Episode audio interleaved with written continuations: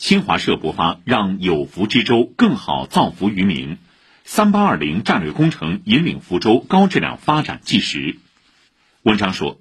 一九九三年，时任福州市委书记的习近平同志高瞻远瞩地指出，福州在大踏步迈向新世纪的进程中，首先要有一个立足于科学、切合于实际的长远的战略设想，才能使福州的改革开放事业谱写出最宏壮的乐章。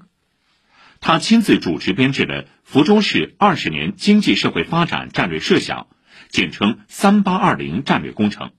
系统谋划了福州三年、八年、二十年经济社会发展的目标、步骤、布局、重点等，